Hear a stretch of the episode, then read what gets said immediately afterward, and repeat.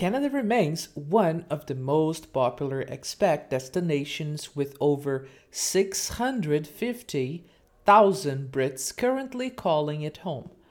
With wide open spaces and safe, influent cities, the benefits of living in Great White North in the Great White North are clear. Canada is one of the most safe, secure, and happy nations on the planet, with numerous additional perks from, pol- from, from polar bears to the northern lights. Thousands of Britons, thousands of Britons make the move across the, Atl- the Atlantic every year, and if you're looking for a new home overseas, here are 10 undis- undisputable reasons to move to Canada. Safe and sound. Canada's low crime rate is envied around the world particularly amongst its southern neighbors. Violent crime is extremely rare and gun ownership is almost four times lower than the US. This has boosted Canada's global reputation, and in 2014, the OECD Better Life Index awarded Canada an impressive 9.7 out of 10 for safety and security. Gun ownership is lower partly because Canadians simply feel safer. The process of obtaining a license and firearm is also lengthy and, string- and stringent, particularly when compared to the US. Education matters. Canada values education and has long ensured all, your, all young citizens have access to the best schooling available, available no matter what their background. The government spends more per capita on education than other than other country in the world than any other country in the world. As a result canadian children perform well across the board and on on average stay in education longer than most of the countries than most other countries. This in turn has created uh, a well informed, well paid society that still offers great career opportunities for skilled expats. expats. Multicultural melting pot. Canada's Anglo French culture was ingrained in the national identif- identity from its conception. So it's no surprise that today uh, it's one of the most diverse nations in the world.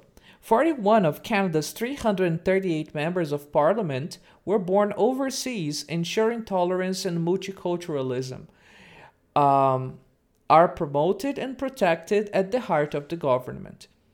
You cannot walk down a street in Toronto or Vancouver without hearing a foreign tongue being, sp- being spoken or catching the scent of some tempting international cuisine.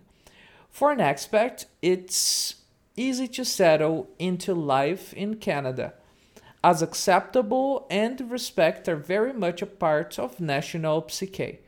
If you are willing to get out, meet new people, and embrace your new country, Canada is ready to embrace you.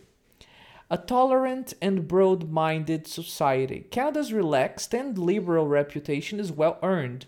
It has long been a pioneer of civil rights and was the first country outside Europe to legalize same sex marriage over a decade ago. Canada's multicultural, diverse spirit is evident in both its forward thinking immigration policy and its zero tolerance approach to hate crimes and racial abuse. The OECD has even named it the best country in the world for acceptance and tolerance of minorities.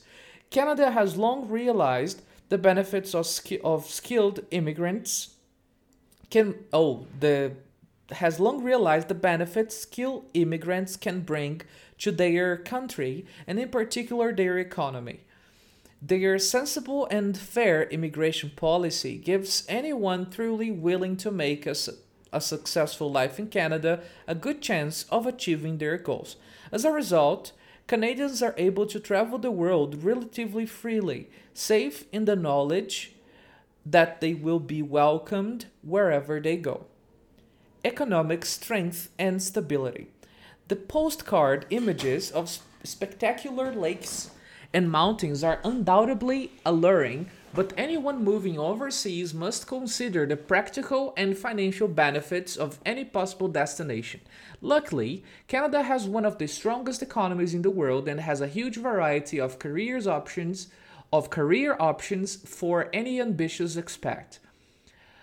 Canada's banking system is the bedrock of its strong, secure economy and has been voted the most stable on the planet for seven consecutive years by the World Economic Forum. This financial security allows Canada to offer a good quality of life for the vast majority of residents and has the second highest standard of living of all the 20 oh of all the G20 nations.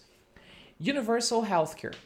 Canada's healthcare system is one of the fairest and most accessible in the world. I would keep reading this text. As you have noticed, there are really some uh, there are some weird words maybe new to you, and I would like to comment on these words. But before, I'm read just the titles for for making sure you will read it entirely. So the next topic is big and beautiful. With almost 10 million square kilometers of stunning countryside, Canada is the second largest country in the world and undoubtedly one of the most beautiful.